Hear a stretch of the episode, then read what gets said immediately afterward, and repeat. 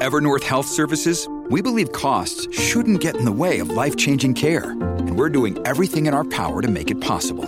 Behavioral health solutions that also keep your projections at their best? It's possible. Pharmacy benefits that benefit your bottom line? It's possible. Complex specialty care that cares about your ROI? It's possible. Because we're already doing it. All while saving businesses billions. That's Wonder made possible. Learn more at evernorth.com/wonder.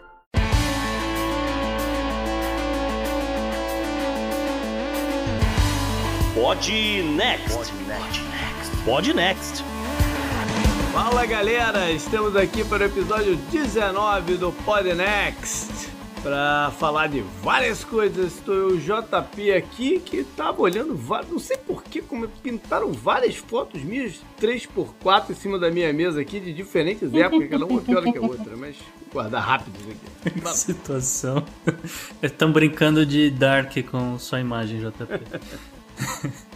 Salve JP, salve ouvintes do Podnext, aqui é Gustavo Rebelo, preocupado com elefantes. Oi, galera, Isabela direto do Rio e o futebol voltou e é tristeza atrás de tristeza, hein? Nada tá dando certo nisso. Inclusive, em breve a gente tem que fazer o, o episódio sobre esportes na época da pandemia. Tá, tá, chegando a hora de falar sobre isso. Vamos ver se a gente consegue encaixar aí como pauta quente em breve. Bom, é, mas hoje a gente tem outros assuntos, né? Vamos, vamos nessa. Bora pro programa. E a pauta quente essa semana volta a ser Covid e a reabertura por todo mundo. Será que tava mesmo na hora de voltar? A estatística também vai na mesma toada. Como está o uso de máscaras em público em diversos países? O figuraça essa semana é negativo e é um baita retrocesso nos direitos LGBT na Polônia. A economia deu um passeio pelo bizarro e traz bônus de dívidas lastreados na máfia italiana. Infelizmente, essa semana temos uma coluna de obituário e, curiosamente, não envolve o Covid. Falaremos do compositor Ennio Morricone e do primeiro-ministro da Costa do Marfim. Na coluna de ciência, teremos encontrado uma cura para o HIV e foi aqui no Brasil. O prêmio de bizarro vai para o possível candidato à presidência americana, Kanye West, que quer que você pare de usar desodorante e pasta de dente. A coluna de meio ambiente poderia ser tirada de um livro de mistério, Elefantes Mortos em Botsuana, de um jeito bem esquisito. E terminamos sempre com nossa agenda e as dicas culturais, que vem com novidades essa semana. Vamos pro programa?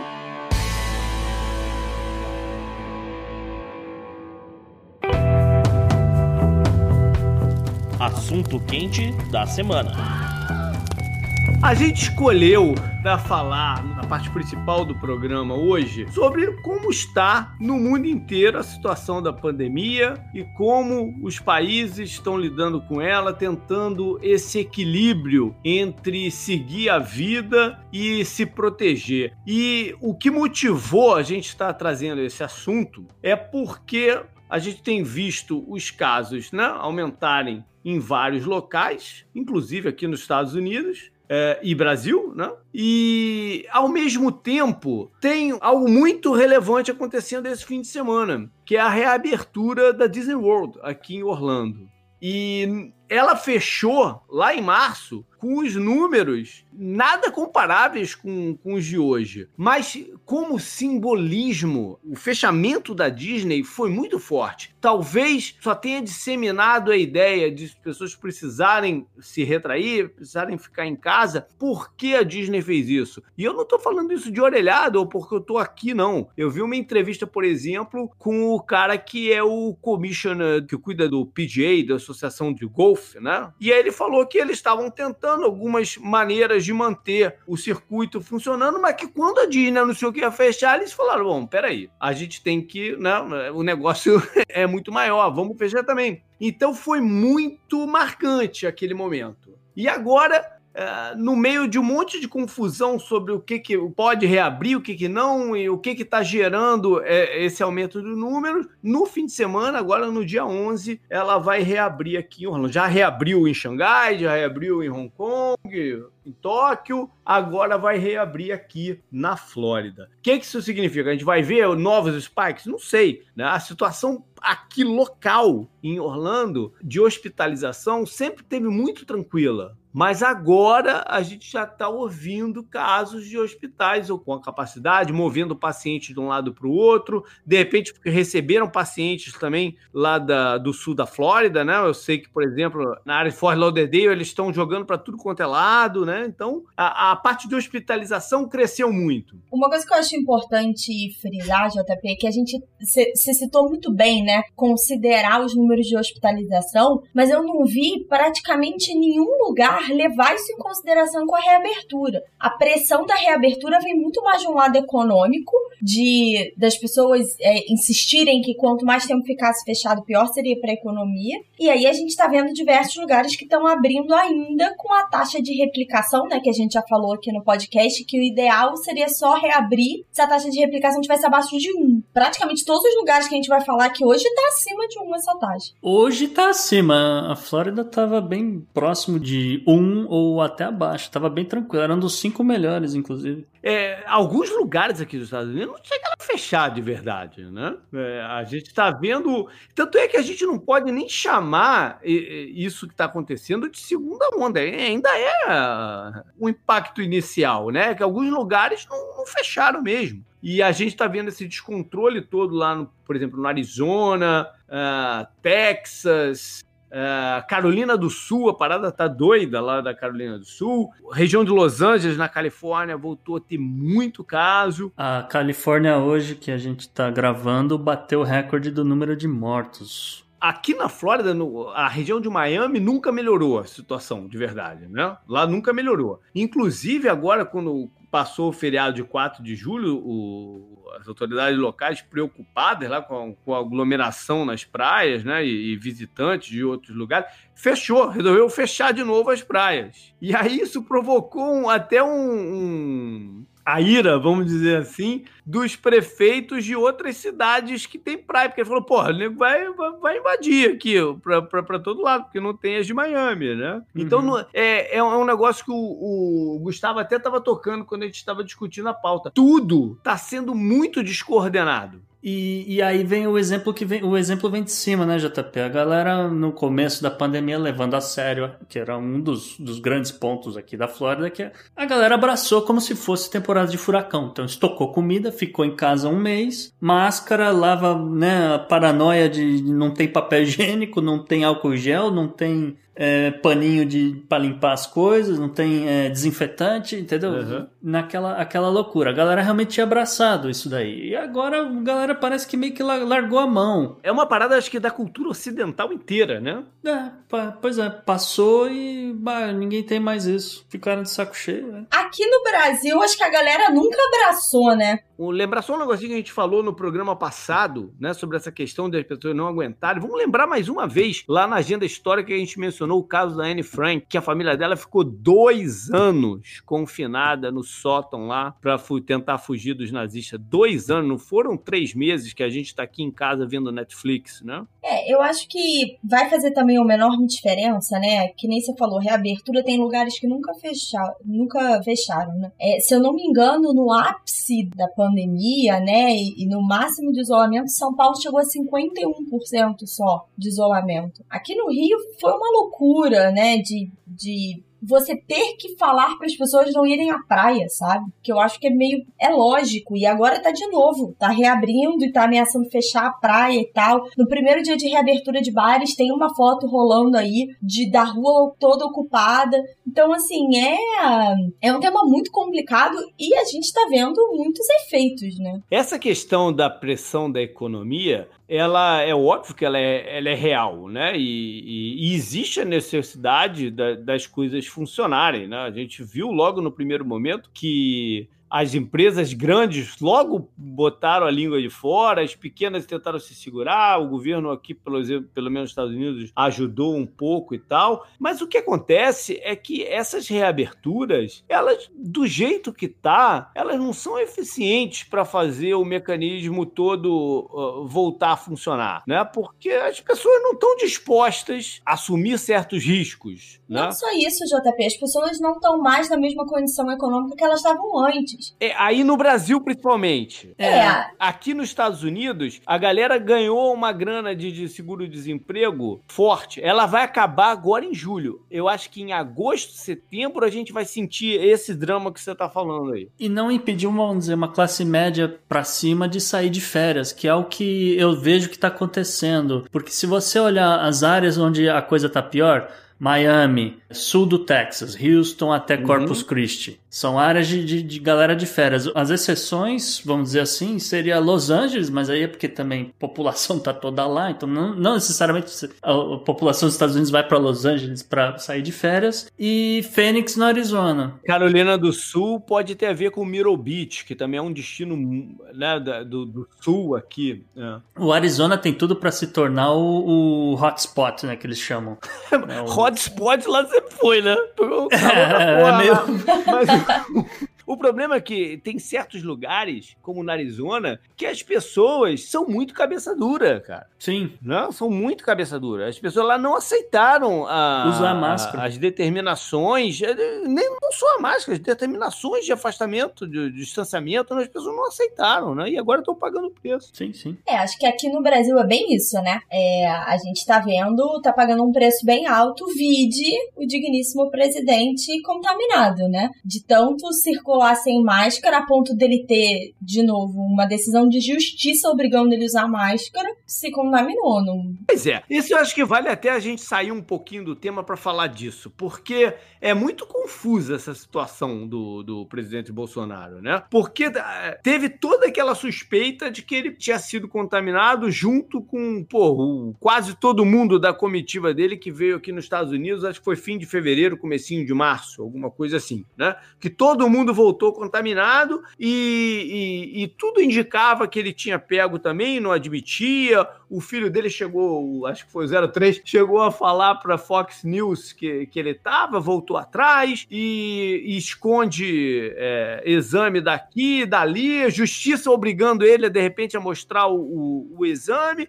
Usa pseudônimo, usa pseudônimo para fazer exame. É, e como assim agora ele está contaminado? É, eu não consigo entender essa história. Então, é, isso é até um ponto que é importante aqui, é assim, parece que agora realmente a contaminação é real, veio de uma febre, então começou com sintoma de febre e aí ele foi testado, mas eu- o que é o grande temor pra mim é, enquanto lá atrás em março ele ainda tava numa coisa negacionista, de que não ia chegar, de que não ia afetar, de que não precisava usar máscara, e foi quando ele foi muitas vezes a público é, sem máscara, apertar a mão das pessoas, agora ele tá no momento que ele não tem mais como negar a pandemia. Então ele estar com o Covid é uma grande bandeira pra ele, pra hidroxicloroquina, pra ele dizer que é só uma gripezinha, porque ele tem todo um acompanhamento. Eu retuitei essa semana uma notícia de que ele tá tomando hidroxicloroquina. O Gustavo até questionou se não podia ser um placebo. Tá entre aspas, né? Então, JP, parece que tá realmente porque moveram uma máquina de exames cardíacos pra dentro do palácio pra ele ser monitorado duas vezes para efeitos da hidroxicloroquina. Isa, você sabe o nome do médico responsável que receitou a hidroxicloroquina pro presidente? Não, não sei porque você sabe. Não, também não. Agora eu entendi o questionamento.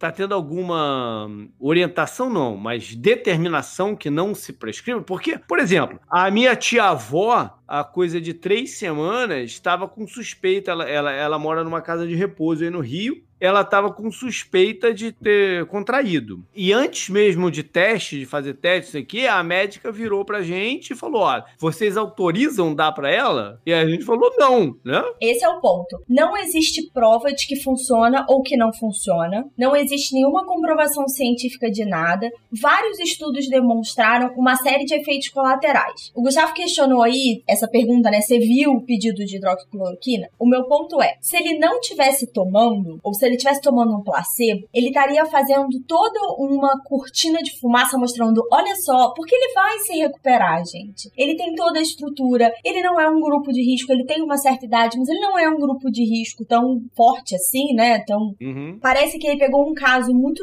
é, leve até, porque ele teve febre só no primeiro dia, ele não tá mais com sintoma. Então, assim, ele vai se recuperar. Então, se ele não tivesse tomando hidroxicloroquina, por exemplo, por que que ele estariam saindo notícias dele estar tá sendo monitorado tão de perto para esses efeitos colaterais? Isso é muito louco. Essa história desse, desse remédio, daqui a uns 20 anos, a gente vai ter um capítulo à parte sobre a história desse remédio. Por que, que eu, eu perguntei quem é o médico responsável pela saúde do presidente que fez essa orientação para ele estar tá tomando medicamento? Porque ah, aqui nos Estados Unidos, o médico do, do presidente realmente assinou uma carta, foi divulgada a carta que o presidente estava contrariando uma orientação dele, mas que eles iam tomar todas as medidas cabíveis para o presidente Trump estar tomando a medicação, eles iam ficar monitorando, etc. O Trump tem é, problema de, de colesterol, é sabido que ele toma alguns remédios para ajudar a baixar o nível de, de, de coisa, etc. E, e, por conta disso, eles acharam que podia ter algum problema no coração. O Trump tomou medicamento, porque se o médico botou o nome dele lá dizendo que estava tomando, ele não, ia, não pode mentir né, para o povo americano. Isso pode ser pega muito mal. Então, é, ele, o presidente tomou a hidroxicloroquina por uns três dias, mais ou menos. No... Foi de forma preventiva, não foi? De forma preventiva, dizia ele. Né, não necessariamente estava tomando porque né, ficou doente, etc. Pode ser que tivesse ficado, a gente não sabe, não vai saber. Porém, depois desses três dias, fizeram um exame de coração e falaram: acho melhor parar. Parou, parou com a medicação. Ou seja, tem um médico responsável de fato ali acompanhando. Eu não sei quem é o médico de fato aqui orientando o presidente nessa situação. O que, que eu acho, e isso já foi até motivo de nota da OMS, é, tanto no caso do Trump quanto no caso do Bolsonaro, o uso da medicação e o uso da. E eu, eu falo assim, o uso do diagnóstico, né? A manipulação desse diagnóstico já está sendo levantada como é que isso vai ser usado para a questão da mídia? Porque aí, volta no que eu estava falando antes, ele vai se recuperar. E aí ele vai dizer, que nem ele falou assim que ele foi é, diagnosticado, que é que nem chuva, todo mundo vai pegar. Ele volta para aquela ideia do, do, do Boris Johnson de que tem que ter imunidade de rebanho. É, mas o Boris Johnson já não fala mais isso, né? Exatamente, porque ele pegou, ele foi internado, ele foi parar na UTI. Então, assim, a minha grande preocupação, o Trump meio que esse. Isso já passou, né? Porque já, já aconteceu, mas no caso do Bolsonaro é como essa recuperação dele vai ser usada para vender um tratamento para vender uma essa imunização de rebanho ou a não quarentena, né, para o público dele. E isso é uma desinformação porque vai de encontro ao que a gente sabe cientificamente hoje. A situação só vai se complicar. É, mas voltando aqui para Trump, então, tem duas questões que envolvem o presidente americano que são bem controversas. Uma é em relação a essa parte de necessidade de, de reabertura, né? Que envolve, e a gente já, já falou sobre isso algumas vezes também, que envolve as escolas, né? Nesse momento, o, as escolas dos Estados Unidos estão de férias, não estão paradas, estão de férias. Férias do, que, é, que no Brasil é no final do ano, né? Em, férias de verão. Férias de verão. Férias de verão. Elas estão de férias e retornam em agosto na maioria dos estados, é, Nova York, por exemplo, é um pouquinho depois, no mês de setembro e tal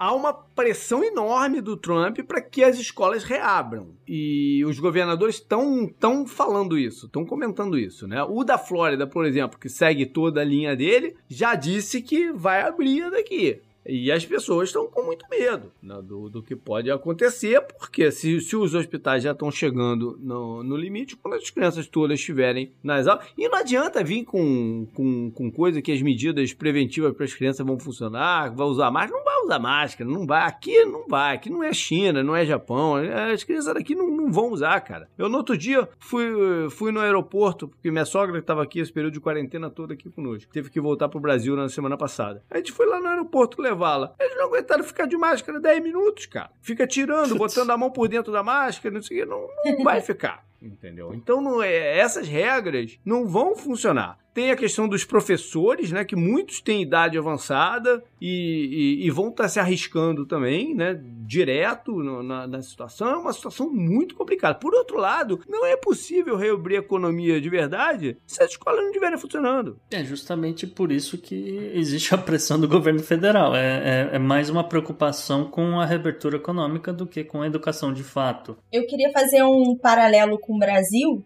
em que a gente não tem nenhuma previsibilidade de reabertura das escolas, a gente sequer tem um ministro da educação, a gente tem um questionamento sobre o Enem, então assim, falar de reabertura até por país ou por estado é super complexo, né? Porque são dois países com dimensões continentais, cada um com uma parte diferente do, do país, tendo ondas. O próprio JP comentou: a gente tá vendo Carolina, tá vendo Texas, tá vendo Arizona. Aqui no Brasil, tá vendo uma onda muito forte de interiorização. Então, exatamente nos lugares onde há menos acesso à internet, onde as escolas precisariam retornar mais rápido, o pico da pandemia ainda nem chegou. Então, assim, é muito complicado falar de reabertura, mas tá acontecendo a toque de caixa. Quando eu brinquei no futebol, não foi porque meu time perdeu ontem, foi porque é uma vergonha você ter gente que testa positivo e os times irem para campo. Por quê? Pra quê? Pra ter entretenimento? É pão e circo isso agora? É, eu, eu, acho que é um pouco mais do testa positivo, né? É, é, envolve o, o risco de alastrar. Não, claro. O, o, é contato direto, né? É, não é só o, é porque eles dizem que a pessoa que testou positivo foi separada, mas treinou com os outros jogadores a semana inteira. Então, assim, é, é uma coisa, é um nível de desnecessário de colocar a economia ou, ou questões políticas à frente de uma questão básica de sobrevivência, sabe? Eu acho que esse é o meu grande problema com os processos de reabertura da forma como é. eles estão acontecendo. A questão da economia é importante, porque né, o dinheiro vai acabar para tudo lá. E a gente vai chegar nisso até de, de uma forma mais contundente daqui a pouquinho. Eu só queria falar mais um negócio do Trump que é a questão, a gente já, já mencionou, né, alguns programas atrás, que é a questão daqueles é, comícios dele, dos rallies, uhum. né? Teve há pouco tempo um em Oklahoma, em, em, Tulsa, e o número lá na cidade já, já, já explodiram, né, onde foi o, o, o comício, apesar de ter sido um fracasso de público, o número se alastrou, várias pessoas do da, da comitiva dele foram testadas positivas depois da, da, de que isso aconteceu. E agora, no dia 11, tem um novo, marcado para New Hampshire. E, e, o curioso é que o governador daquele estado disse que tal é, é, é, um governador republicano, disse que tá ok acontecer, pode acontecer, mas ele não vai precisar lá não, ele, ele não vai se arriscar. Vários senadores republicanos falaram que não vão nem na na convenção? Conferência não, como é que é o nome? Na, na convenção. convenção. É, a convenção ainda é tá um pouco distante, né? É, mas, mas, já falaram que não vão, é. então você vê que ponto chegou, né? Não tá tão distante assim, né, JP? Tem uns 40 e pouco dias. Mas eu ia lembrar que entre o evento de Tulsa e o evento em New Hampshire, você teve a, o grande discurso do Trump na semana passada, no 4 de julho, em, na Dakota, né? Uhum. Ah, lá no, e, no pé do Monte os, Rushmore. Sim, foram acho que 4 ou 5 horas de evento entre música e não sei o que, e discursos. Não vi ninguém de máscara na plateia. Claro. É que é, da cota a gente não ouviu falar nada, que quase não mora ninguém lá, viu? gente vale a pena a gente migrar um pouquinho para a situação em outros locais, porque tem várias coisas curiosas aí acontecendo também, né? A começar pela China, né? Origem de, de toda essa confusão e que a gente continua sem nenhuma acesso às informações devidas, né? Parece que em vários locais aí sim já pode pode ser considerado uma segunda onda, não sei, né? É, mas ah, em vários locais o bicho andou pegando, foram fechados e a gente mal, mal escuta. Não, mal escuta. Gente só escuta falar de Hong Kong, do resto. Principalmente porque eles começaram a fechar bairros em Pequim, né? Um por vez. Uhum. É, tudo bem que eram bairros mais afastados, periferia, aquela coisa, mas começaram a, a fechar, acho que chegaram a fechar 11 distritos desses em volta de Pequim, e aí sumiu, não teve mais notícia de nada. Pois é. Em compensação, no, no Japão, a gente já tem confirmação de que os casos estão subindo de vez de novo. Né? Parecia que estava controlada a coisa no Japão, a gente não estava ouvindo falar muito deles, e de repente agora Tóquio em especial, que não tinha sido tão afetada, né? É, mas é uma cidade é... com uma densidade demográfica muito alta. Pois né? é, mas não então, tinha, mas, mas, não era em Tóquio que estava o, o, inicial, estava em outros locais, outro, outras ilhas, né? Agora parece que Tóquio. É, E o Japão foi meio estranho os dados deles, porque a gente tinha a sensação de que estava sendo é, mani é manipulado. Né? manipulado por causa das Olimpíadas. Agora também já não sabe se vai ter nem se vai ter a Olimpíada ano que vem, então os caras estão soltando os números. E na Austrália teve um lockdown desses de cinematográficos, né? Com toda. Aí sim você tem acesso à informação inteira. Foi em Melbourne, alguns distritos de Melbourne é, fechado, não pode mais transitar do estado por outro. Uh... E aí a gente pode trazer para Europa, onde tem indícios do negócio estar tá voltando também. Né? Portugal, por exemplo, que era uma situação mais tranquila, os portugueses são bem nervosos né? com o que está acontecendo, com medo de fechar tudo de novo. A França já disse que economicamente não vai suportar um novo lockdown. Foi quem falou isso foi o ministro deles, né? não, não, não, é, não é um boato qualquer. A Alemanha tentou fazer uma coisa parecida com a China, né, de reabrir e se visse novas ondas tentar fechar. E aí nessa tentativa de voltar ao isolamento, as pessoas reagiram super mal porque houve uma, uma coisa de culpar, sabe? Encontrar culpados. Porque os restaurantes sofreram muito, os restaurantes tinham podido voltar a abrir e precisaram fechar novamente. E aí começaram a encontrar culpados de grupos e regiões da cidade. Aí foi bem complicado também. Pois é. E onde o bicho pegou também foi na Sérvia, né? Que veio também a ameaça de voltar a fechar tudo e o povo foi pra rua e tá tocando terror lá. Que não quer lockdown. O negócio tá complicando. É, o Irã declarou oficialmente que, que, que tá. Eles, eles se declararam numa segunda onda, né? Sei lá qual método que eles estão identificando a segunda, mas eles se declararam. E por fim, hoje, quando a gente estava começando a gravar, veio a notícia que a presidente interina, né? Aquela. Interina, mas tá no cargo aí há um tempão já, né? A situação da Bolívia é uma situação muito pitoresca, para dizer o mínimo, né? O mínimo. Uhum. É. Mas enfim, ela anunciou também hoje que testou positivo. A dona Yenini Yanez. Bom mesmo é só na Coreia do Norte que não tem caso nenhum, gente. Só na Coreia do Norte. Eles fuzilam quem aparece contaminado. Cara, sinceramente, assim, eu, com certeza tem caso e obviamente eles estão escondendo, mas assim, é um país tão isolado, né? Que eu não me surpreenderia se assim, eles não tiveram contato com ninguém no resto do mundo. Agora a gente tem que monitorar né, o que vai acontecer, porque eu acho que a parte política vai ferver muito em breve. Up next. Up next. Up next.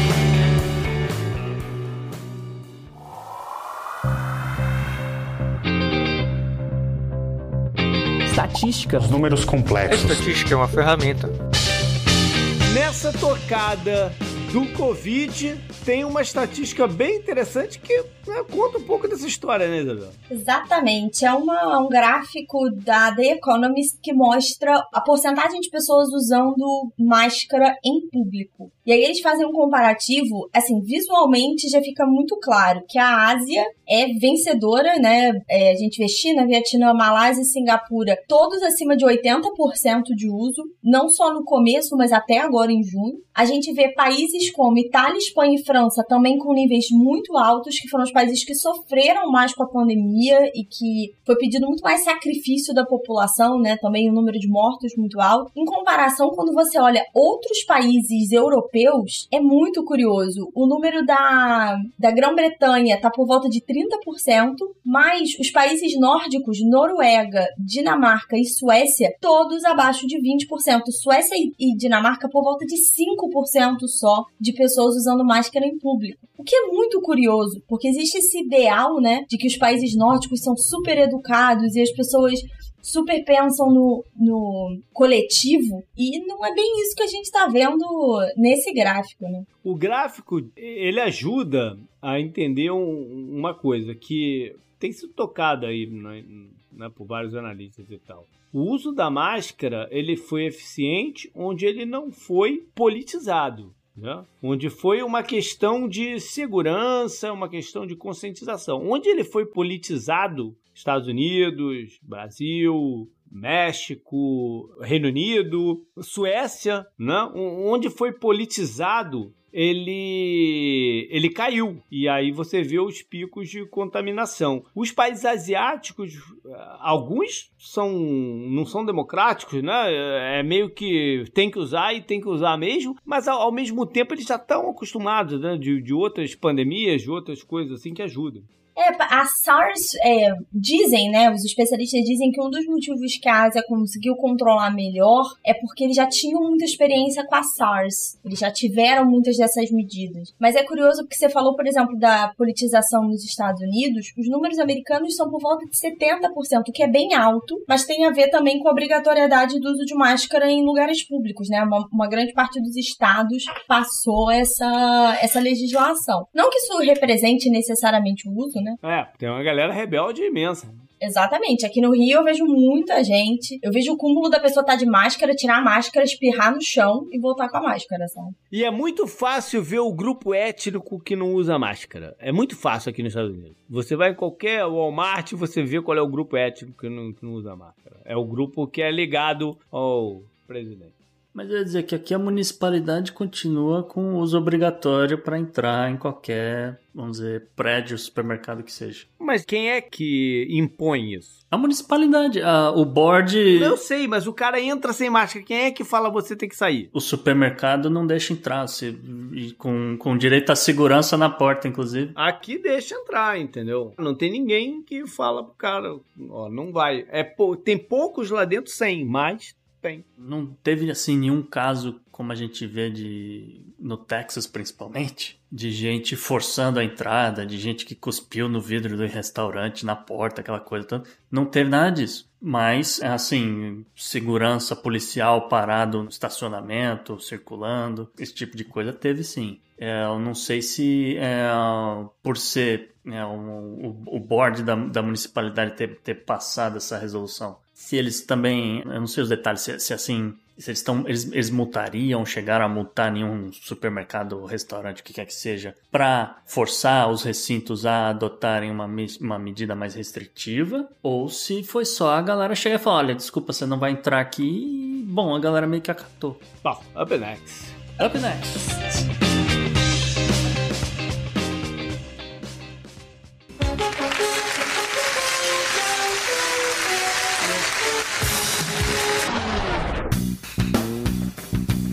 Nossa personalidade da semana é, na verdade, um destaque super negativo, né, Gustavo? Às vezes acontece, né, Isa? O presidente da Polônia, o Andrzej Duda, ele declarou essa semana que deseja propor um adendo na Constituição do país, é uma coisa meio similar que já foi feito na Rússia, acho que tem uns dois anos, para proibir casais homoafetivos de adotarem crianças. O presidente que está ali em busca da sua reeleição, uh, que aliás é domingo agora, dia 12, uma disputa que está muito apertada, então ele veio fazer essa declaração para né, ver se ele derrota o, o, prefeito de Varsóvia, que é o, o Rafał Trzaskowski, que né, seria meio que de oposição. Mas a oposição na Polônia ele é mais uma coisa assim de centro, tá? Ele não é assim uma coisa de esquerda, esquerda, é, classe. Outra coisa que é importante ressaltar é que o Rafael, e eu me recuso a tentar pronunciar o sobrenome do cidadão, ele também já declarou ser contra a adoção por casais LGBT. Então é meio que uma resposta do Dudá para tentar,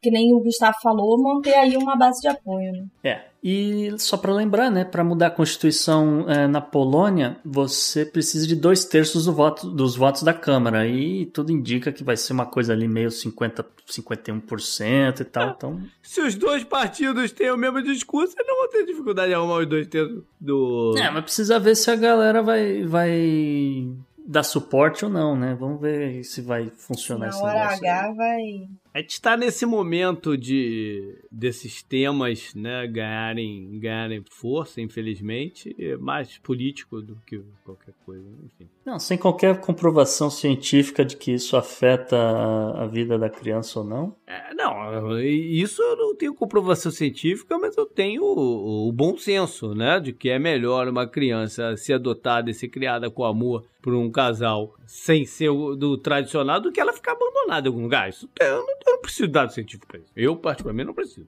E se você não sabe ou ainda não, não pegou exatamente, não lembrou quem é o, o presidente da Polônia, o Duda, ele é o mesmo que não tem muito tempo disse que a ideologia, aspas para ele, a ideologia LGBT é pior do que o comunismo.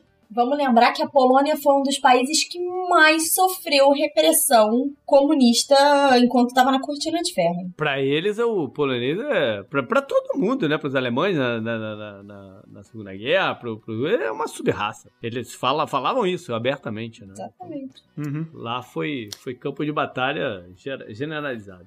Up next. É isso aí. Up, Up next. next.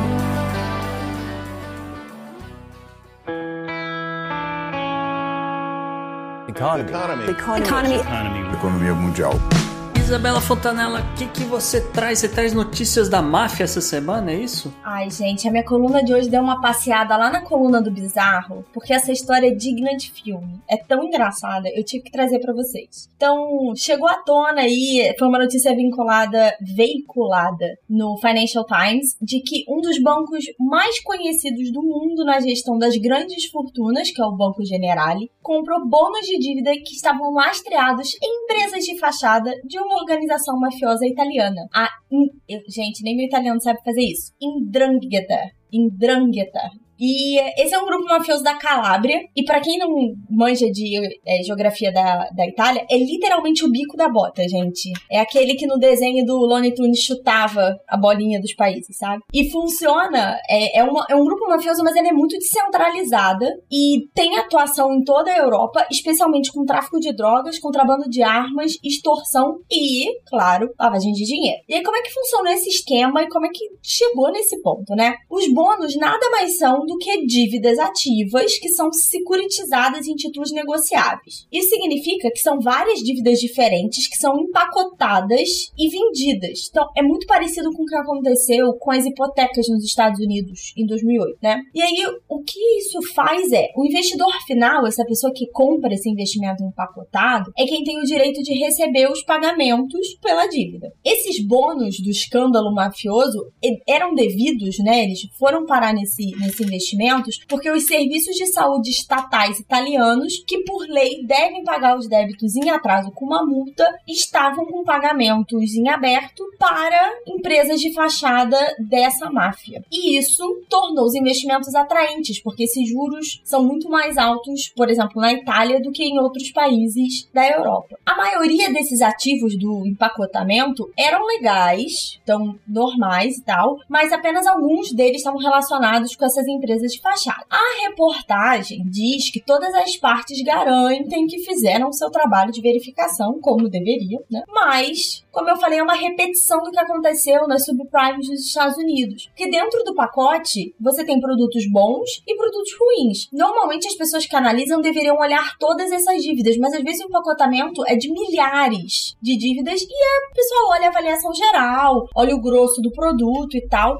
E nesse caso específico, por eles estarem negociando a dívida direto com esse banco, não precisou passar por um balcão público de negociação, não tinha agência de rating. Então, muitas vezes passa sem olhar os detalhes dessa, dessa dívida. Praticamente uma proposta irrecusável, né? Exatamente. Parece que é tudo lindo, uns juros altos, de empresas que estão com dívida aberta com governos. Então, assim, parece perfeito. A verdade é que parece que não vai ter muita consequência aí de, desse fato, né? É, já que, teoricamente, estariam todos dentro da lei e teriam cumprido seus papéis de averiguação. Todos dentro da lei é ótimo, né? Nego lavando dinheiro de tudo quanto é forma de crime diferente, mas tá tudo dentro da lei. Só se for da lei do, do Raul Seixas, mano. Mas era por isso que eu queria trazer, JP, que assim como a gente falou, por exemplo, no episódio de uh, autoritarismo, que encontra brechas, né, no sistema democrático, foi exatamente isso que aconteceu. Encontrou brechas por ter vendido esse produto direto para os bancos, encontrou brechas aí na legislação e uh, passou conivência do banco. O banco sabe de com quem ele está lidando. Pois é, isso que ainda não ficou claro, porque eram poucas dívidas dentro do empacotamento muito grande, né? Então, Vou deixar aí o benefício da dúvida. É, eu, eu acho que vale a pena até. Eu, todo programa, em vez da gente diminuir o número de possíveis pautas futuras, a gente aumenta, né? Isso é muito bom, na verdade. Eu acho que vale a pena a gente fazer uma pauta em breve, no, até no pauta quente, sobre lavagem de dinheiro internacional. Eu acho que vale muito a pena. A gente vai ter que chamar o Felipe só para falar de Panama Papers. Beleza, a gente faz um negócio invocado aí sobre lavagem de dinheiro internacional, porque é muito interessante. É isso aí. Up Up next.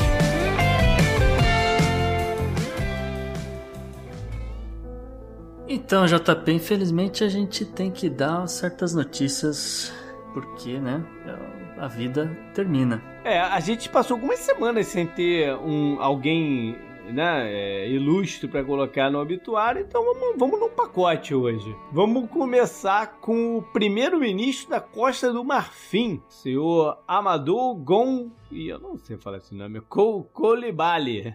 Ele, rapaz. Colibali. Colibali. Ok, É, melhor, que ficou mais meio bonito. francês, É, né? com certeza é francês. Então, com certeza é francês, né? O Costa do Marfim e tal, a gente lembra do Drogba, é, é francês. Mas o, o, o fato, além dele ser o primeiro-ministro né, em exercício, ele caiu duro numa reunião ministerial e morreu. No meio Isso da é muito reunião. Monty Python. Na meio da reunião eh, ministerial. Que situação. Ele passou dois meses internado por problema cardíaco lá na França, né? E isso é muito relevante porque isso acontece em todos os lugares, né? O... É, é do ser humano, né? O cara tem uma condição melhor, ele não se tratou na, na Costa do Marfim, foi se tratar Claro na não. França. E o outro ponto importante é que vão ter eleições agora em outubro e ele era o favorito para continuar como primeiro-ministro. Hum. Agora, a, a outra figura é uma figura mais querida, né? Pelo menos é conhecida da galera, Gustavo. Quem, quem foi? Pois é, JP, faleceu na madrugada, pelo menos saiu a notícia na madrugada de segunda-feira. O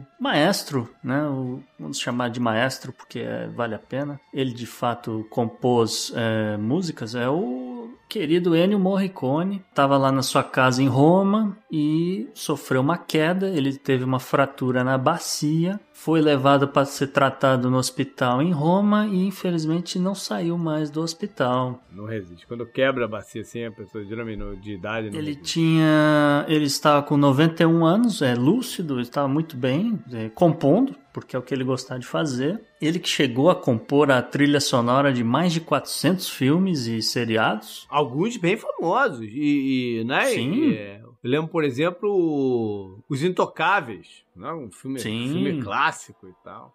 É, Ele trabalhou muito com, com westerns, né? Com o Bom, o Mal e o Feio, né? O- que, é um, que é um filme também muito marcante e com uma trilha sonora do cacete. A, a música que ele batizou de Febre do Ouro é maravilhosa. Aquela, aquilo ali você escuta, você sente até o calor do deserto. do, do oeste, do, do, do velho oeste. E ele ainda teve mais 100 composições originais dele próprio. Então, quer dizer, ele é- realmente era maestro compositor. Ele recebeu seis nomeações ao Oscar de melhor trilha sonora. Ele venceu uma com Oito Odiados, filme do, do Quentin Tarantino. Que é muito doido, mas é muito bom. Mas a trilha sonora realmente é muito boa. Não é, não é porque. Ele trabalhou em vários do Tarantino, inclusive em Glorious Bastards e Django, vários do, do Tarantino. Django recente. também, a trilha é muito É. boa. É, e ele também recebeu. Que a galera ficou assim, meio que, pô, ele tá ficando velho, não vai. Né? Então acabaram dando um Oscar honorário pra ele em 2007. Então ficou aí o, o pesar. né? Um grande compositor, um grande maestro que tenho certeza inspirou vários desses é, é, compositores maestros que a gente tem hoje em dia, né? O Howard Shore, essa galera toda. Bacana. Up next. Up next.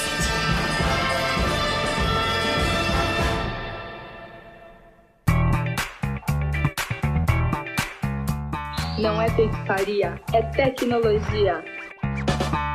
Gustavo, uma notícia positiva e verde e amarela na coluna de ciência hoje, não é isso? É isso aí, Isa. Na semana que se comemora aí o Dia do Cientista, o Dia dos Pesquisadores Científicos, se quiser ser mais exato, temos aí a, a notícia de que é, um brasileiro de 34 anos, que tinha sido diagnosticado com HIV em 2012, ele foi tratado no Brasil, vamos dizer, depois de 13 meses de, de tratamento com um coquetel antiviral que continha uma, uma adição de nicotinamida, que é um tipo de vitamina B3, acabou se curando, vamos dizer. Quer dizer, na verdade, o, o termo técnico não, não é exatamente esse, mas eles não conseguem mais detectar, depois desse tempo todo aí, tem, um, tem dois anos, eles não conseguem mais detectar carga viral alguma nesse paciente. A gente já destacou aqui antes outras pessoas que se curaram de, de HIV, etc., mas não foi através de tratamento, né? Foi um cara que tinha uma mutação genética específica e aí recebeu um transplante, aquela coisa toda. Mas esse é o primeiro caso, assim, que uma pessoa recebendo um tratamento para estar tá lidando com, com o vírus, que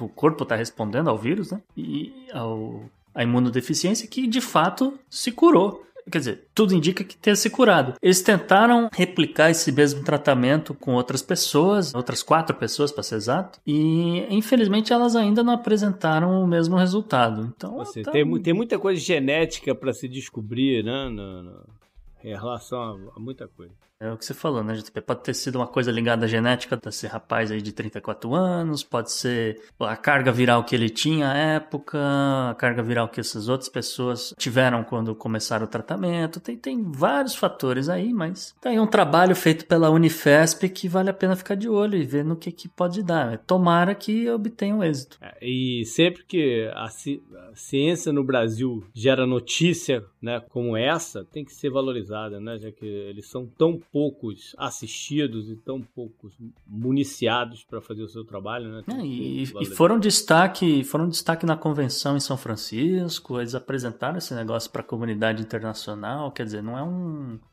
vamos dizer, não é, não é, só um negócio que de repente saiu um resultado e a gente vai divulgar agora tal. A comunidade científica já está sabendo disso tem tempo. Up next. Up next.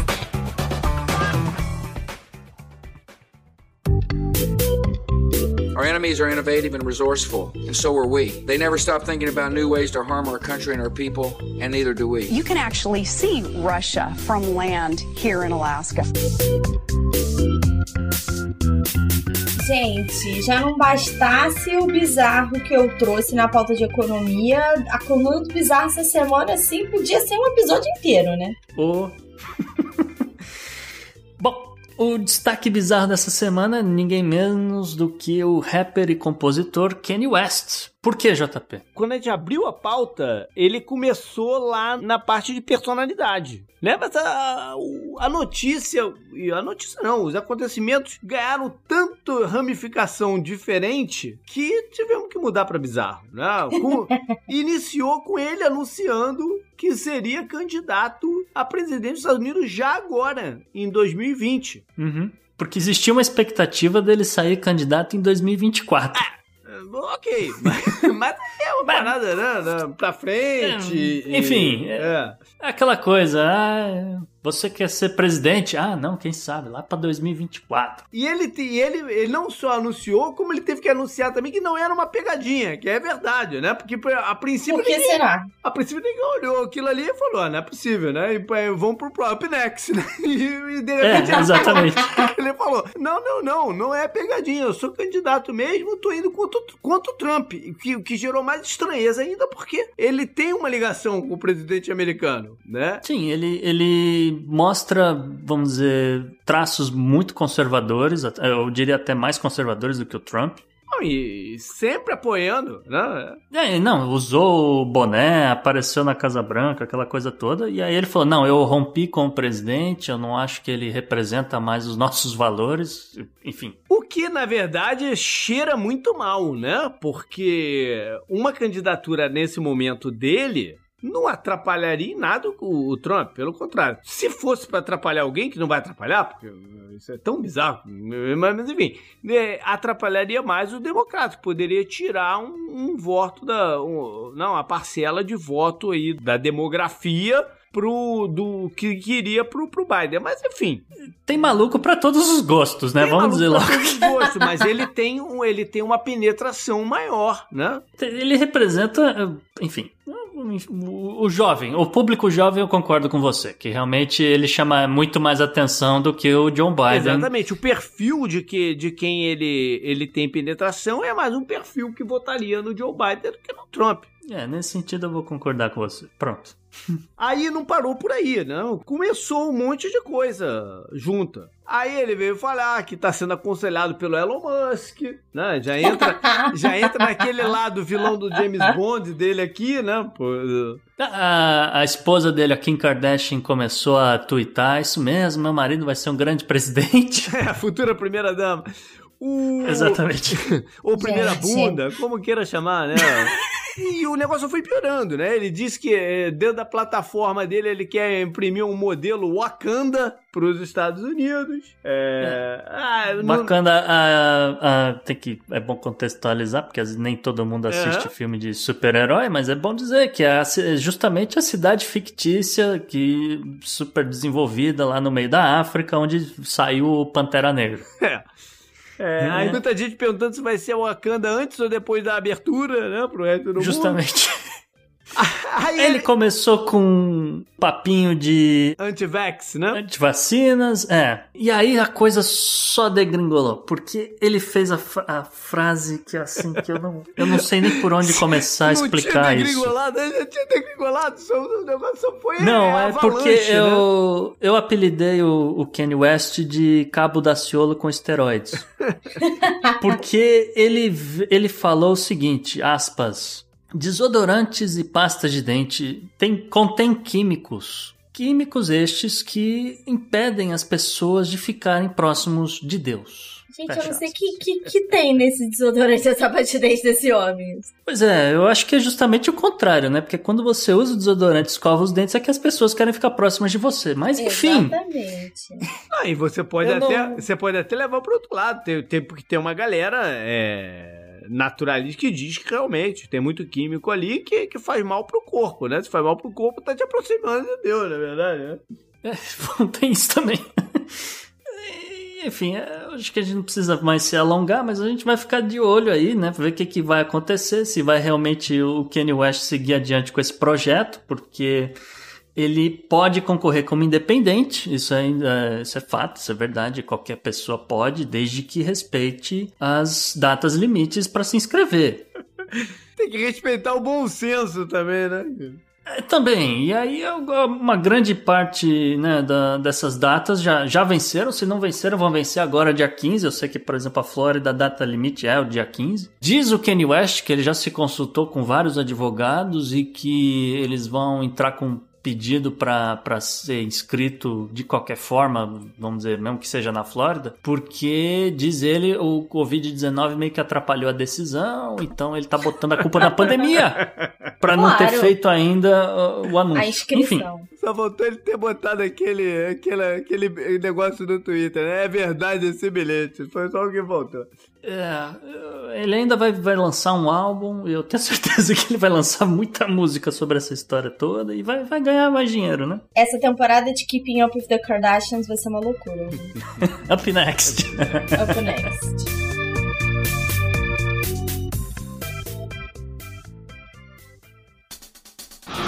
Pela união dos seus poderes, eu sou o Capitão Planeta! Vai, planeta! Gustavo, fala aí agora sobre os elefantinhos. Agora eu vou explicar para as pessoas. Eu tava preocupado com os elefantes, mas não era o mascote do, dos partidos republicanos, não. É, a história é muito séria. É um mistério a ser desvendado num ano que, mais estranho, eu, eu não consigo me recordar. Tá, tá muito difícil, mas... Um pessoal da National Park Rescue é uma instituição de caridade britânica e eles estavam, né, no, foi um pouco antes da pandemia, eles estavam na, em Botsuana, na, no coração da África. Eles estavam fazendo ali um- uma atividade com ativistas locais e resolveram fazer um voo panorâmico, né, no começo de maio. Eles meio que sobrevoaram ali uma região é, durante umas três horas e nessas três horas de voo eles conseguiram contar 169 carcaças de elefantes mortos. Que é algo assim, hum, sem precedentes. Isso é, é difícil até de imaginar, porque geralmente você vai encontrar, sei lá, uma, duas, e é porque tinha um cara ali caçando, e aí né, um imbecil matou um elefante, tirou a- o marfim e seguiu viagem, né? Mas não é o caso. Porque eles. 169 carcaças é um número muito grande. Então eles, eles ficaram chocados com esse evento, eles começaram toda uma mobilização para tentar entender o que estava acontecendo, né? E saíram por terra, né? Saindo, é, catalogando essas carcaças, a posição né, do- dos elefantes, aquela coisa toda. E aí, de lá para cá, eles, né? De, do começo de maio para cá, eles já contaram 350 elefantes mortos. Caraca.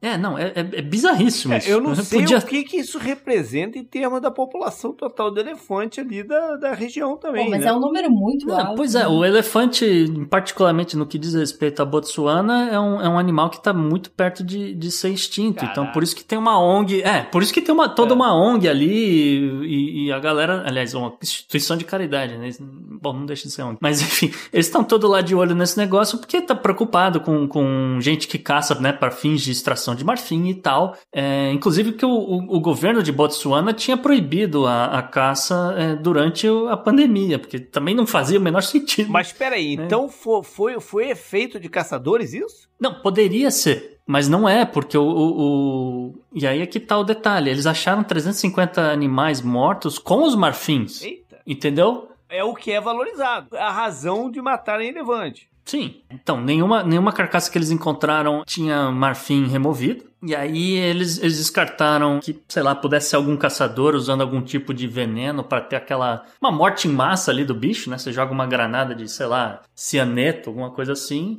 e puf, de repente tem um monte de elefante caído. Você só vai lá, corta o marfim e acabou. Você não. Né? Ninguém uhum. faz Ninguém tá nem aí para o que sobra do elefante. E não é o caso. Agora, uma outra coisa que chamou a atenção do, dos investigadores foi que boa parte desses animais mortos tá, em, tá ali em posição com a cara, a cara virada pro chão. Gente. É, a gente tem que botar foto disso no Instagram, viu, Isa? Porque é, é, eu, quando eu li, no, eu tava lendo a, a matéria na BBC, eu falei, não, o que, que vocês estão falando disso? Eu fui atrás de foto e é, realmente você tem assim um bicho, né? Ele tá deitado assim, a cara 90 graus com o chão, certinho. Você não consegue olhar, não, não, enxerga o marfim, você não enxerga a tromba, você não enxerga nada, tá com a cara enfiada no chão. Cara, como, como é que faz a autópsia de elefante? Ah, eu, eu imagino que, que eles é, ensaquem, você vai, vai ensacar esse negócio e vai mandar de avião pra Inglaterra, que foi o que eles fizeram. E, assim, eles suspeitam, né, que por conta dessa, desse negócio de estar tá com a cara no chão, etc., seja algum tipo de problema neurológico que levou à morte do, Pô, dos elefantes. O problema neurológico não passa de uma pessoa para outra. A não ser que seja uma bactéria, alguma coisa assim, né? É, uma ba... é, então, aí é que tá. Eles não, não, não sabem se é vírus, se é uma bactéria, se é um fungo, se é um negócio que eles comeram, se é uma água que, que eles beberam, se é um troço que tava no ar. Ninguém, eles não sabem absolutamente nada, e isso que é, né, sempre fica, né, apreensivo num ano que a gente tem Covid-19 e também ninguém sabe muita coisa que está acontecendo. E foram só elefantes, né? Só os elefantes, é isso que é o detalhe. Porque se fosse alguma coisa, por exemplo, uma fruta, uma água, alguma coisa que eles tivessem bebido, você ia ver outros animais, sei lá, antílopes, girafas, é, que bebesse da água e tal, ia aparecer morto e tal. Mas não, só tem elefante morto, com a cara no chão, com as presas, né? E ninguém sabe por que cargas d'água, o que está acontecendo? E aí sempre né, gera, gera essa discussão. Olha, é um animal grande, vai demorar para fazer autópsia, porque né, você tem que fazer lâminas e lâminas e lâminas até achar alguma coisa que pode te dar uma pista do que está acontecendo.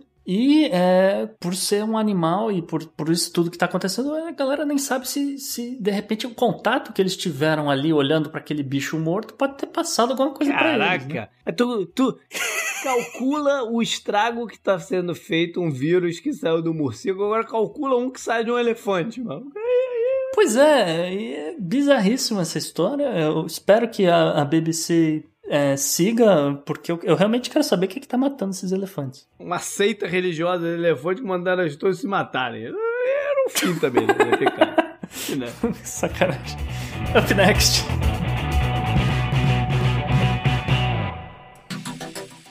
Anote no seu calendário. JP, o que, você traz na agenda da semana? Rapaz, eu bati o olho. Eu, geralmente eu, eu, eu, eu, espalho um pouquinho pelos dias, né? Pego, sei lá, uns quatro dias aí da semana que vai começar e tal. Mas nessa agora aconteceu tanta coisa agrupada que eu concentrei em dois dias só. Em julho 13, é, a começar por 1943, tem uma batalha importantíssima da Segunda Guerra Mundial é, envolvendo a União Soviética. A gente vem numa pegada né, de falar da, da participação da União Soviética na, na Segunda Guerra Mundial e a, e a Batalha de Kursk é fundamental, porque ela impede o avanço do, dos alemães por dentro do, da, da região da Rússia, né? Foi a batalha até hoje com o maior número de tanques empregados. E quando o, o Hitler fez um discurso específico para as tropas dele, dizendo quanto era importante eles vencerem aquele, aquele conflito, mas não deu. E foi quando ele meio que falou: puta, lascou-se. Né? Quando, quando eles não avançaram por ali. Eles não chegariam onde planejaram chegar.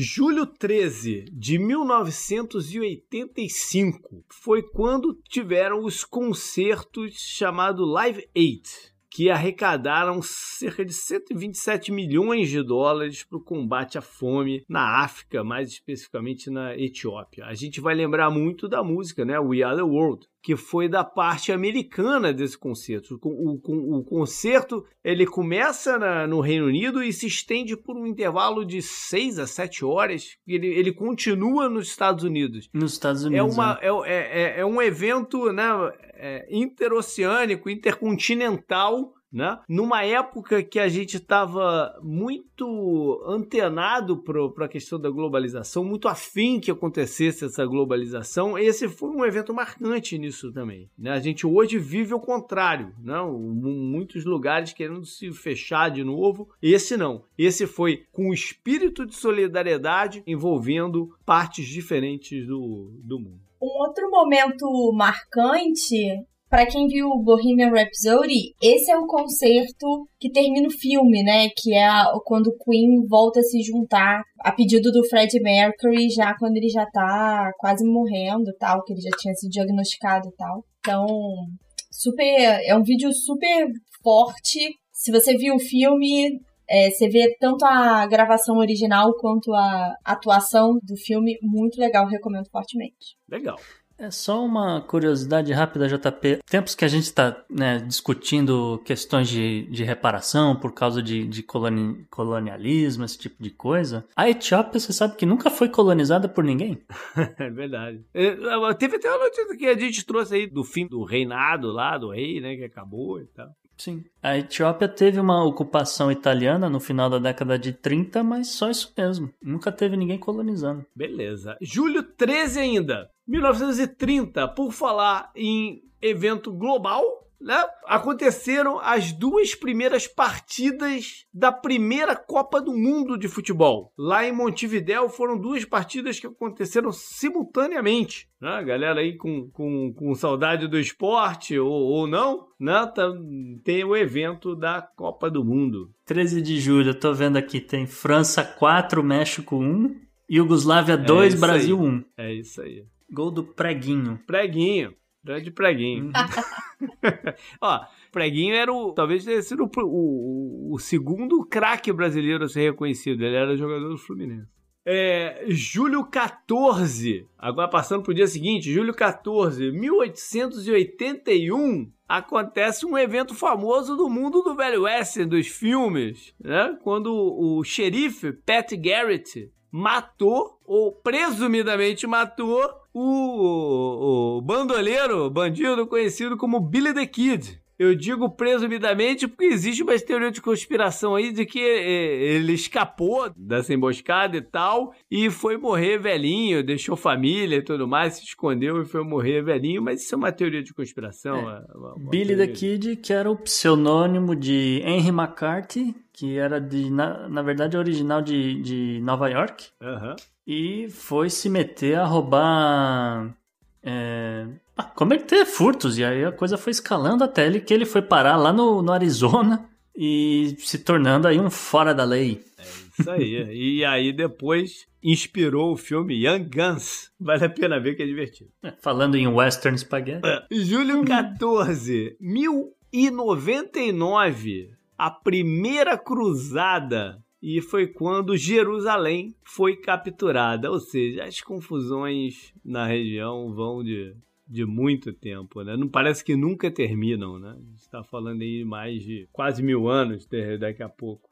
E para finalizar, julho 14 também, é o dia que os franceses comemoram, né? O grande, grande feriado, grande comemoração lá, porque em 4 mil... de julho é, deles. Exatamente. Porque em 1789 tem um evento conhecido como a queda da Bastilha, talvez o maior símbolo né, do, do, da Revolução Francesa, quando os revolucionários invadem, né, aquela que era a, a prisão, assim, prisão política do símbolo do, do, do, do autoritarismo, do totalitarismo do governo francês e eles foram para lá atrás de armamentos, porque boa parte né, é, do, do, do, equipamento do, do, do, exército era guardado lá dentro. Era então, um arsenal. Era né? um arsenal, é, eles foram lá para isso e engatilhou uma série de, de, de, de, de conflitos. Né? O, o, governador foi, foi decapitado. É, o curioso é que pô, gente, ela, é mais conhecida como a prisão, né, do que essa parte do arsenal, mas tinham só sete pessoas presas lá dentro. Né? A maioria por crime financeiro até. Mas enfim, foi, foi quando o negócio esquentou de vez. O, o, o rei falou que, pensou pelo menos, né, que, que, que, a parada, o buraco era mais embaixo do que ele imaginava inicialmente. Não, não, tinha mais volta. Não tinha né? mais volta. E guilhotina na galera. Up next. Up, Up next. next.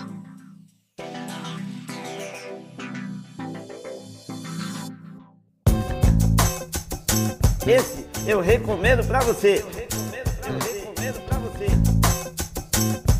Galera, e pra terminar, as dicas da semana que vocês sempre curtem e hoje com uma notícia ótima. Nós fechamos uma parceria com a Amazon, o que significa que nós agora, para todas as vezes que nós recomendarmos livros, nós vamos disponibilizar para vocês um link para vocês se comprarem pelo link do Podnext. Vocês estarão ajudando a manter o podcast por ainda muitos e muitos episódios e manter as dicas vivas por muitos e muitos episódios. Então essa semana semana, em homenagem, vamos só recomendar livros. JP, qual a sua recomendação de hoje? É, já que a gente tá falando da Amazon Brasil, né, eu venho com um livro é, brasileiro. Né? Normalmente, normalmente eu dou, dou, dou algum eu, eu tenho lido mais recente por aqui e tal, mas eu vou com um da minha juventude. É, eu lembro muito das aulas de literatura quando os professores quase mataram minha, minha vontade, meu desejo, meu gosto por, por ler, né? Com livros extremamente chatos. Né? Eu, tenho, eu, tenho pesadelo, eu tenho pesadelo com Dom Casmurro até hoje. E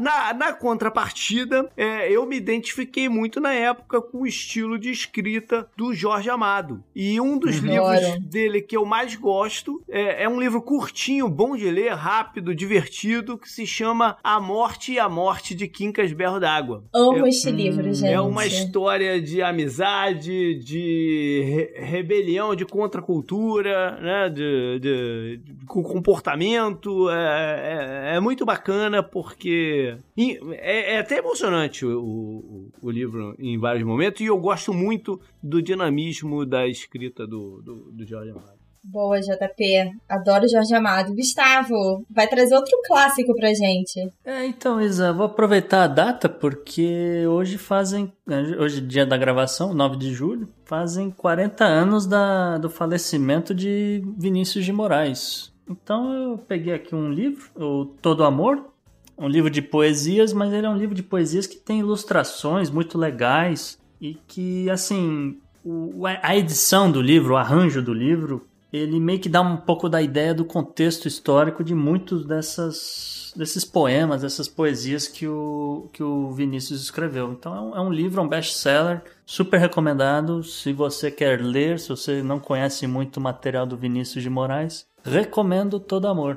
Agora, dito isso, Isa, o que, que você traz pra gente hoje? Pois é, eu fui super ao contrário dos meninos que foram buscar clássicos. Eu trago um livro que não é tão novo assim, mas é o Rápido e Devagar, Duas Formas de Pensar, do Daniel Kahneman. Ele é um psicólogo que ganhou o Nobel de Economia e ele é famoso por ser o pai da economia comportamental, que questiona a lógica de sermos todos racionais no uso do dinheiro. Ele estuda o que se chamam heurísticas, né, o bias em inglês, que é como o nosso cérebro falha na tomada tomada de decisão. Então, recomendo fortemente Daniel Kahneman. Legal, bacana. Legal. Foi isso então, galera. Como vocês sabem, mande pra gente feedbacks, sugestões, críticas, o que vocês quiserem que a gente né, se adapte, e ajuste aqui o programa, enfim, o, o que quiser comer. Comentários sobre o que a gente falou, né, o canelado, o que vocês observarem e acharem importante compartilhar.